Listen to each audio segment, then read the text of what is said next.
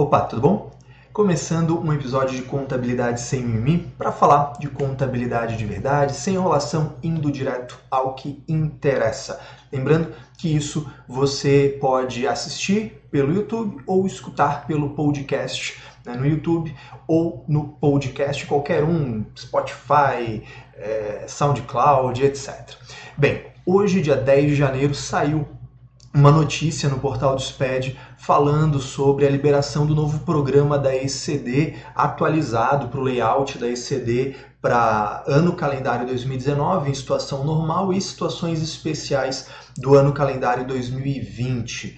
Já tinha saído o programa da ECF também e quando eu compartilhei isso no canal do Telegram, e se você quer participar do canal do Telegram e receber todas as atualizações ali em primeira mão, ali embaixo na descrição do vídeo você tem o link. Mas quando eu coloquei essa notícia, não pude deixar de correlacionar para o pessoal ali, e esse episódio também é para isso por que que está saindo tão cedo isso? Algumas pessoas me perguntam e essa dúvida por ser frequente todo início de ano, né? Ah, poxa, já estão colocando, mas a ECD o prazo é maio, né? A ECF o prazo é julho. Por que que está saindo tão cedo em janeiro? E aí eu, esse episódio é para te lembrar de uma coisa. Isso não é uma novidade, mas é uma coisa que nem todo mundo está presente para isso.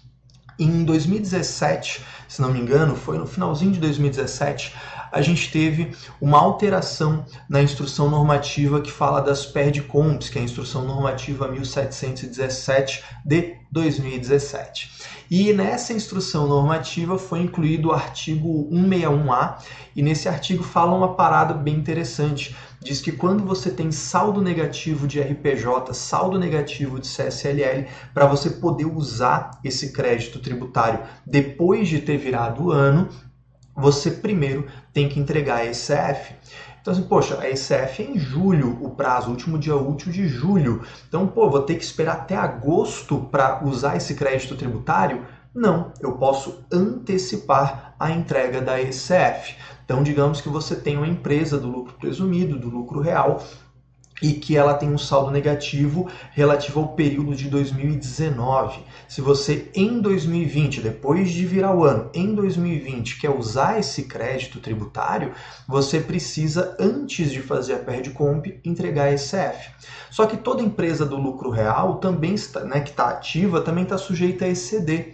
Toda empresa do lucro presumido também está sujeita a ECD, se está ativa, se tem escrituração contábil, afinal de contas todas elas têm, então, por isso, você tem tão cedo, já em janeiro, início de janeiro, a liberação de programa para poder fazer a ECD e a ECF. Porque se você tem um saldo negativo de RPJ, um saldo negativo de CSLL de 2019 e quer usar em 2020, você pode optar por esperar até julho, agosto para fazer isso, ou você pode antecipar, já entregar a ECD, recupera a ECD na ECF, já entrega a ECF agora em janeiro e você já está habilitado para fazer, para usar esse crédito tributário que você tem relativo ao ano de 2019, beleza?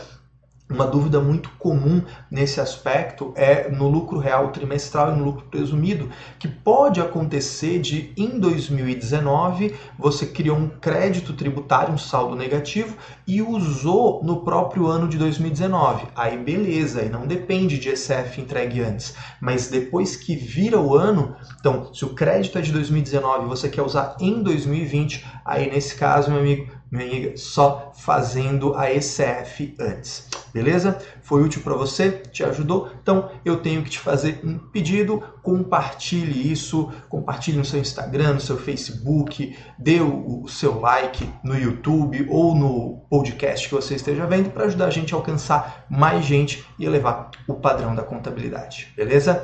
Uma ótima semana para você e até o próximo episódio.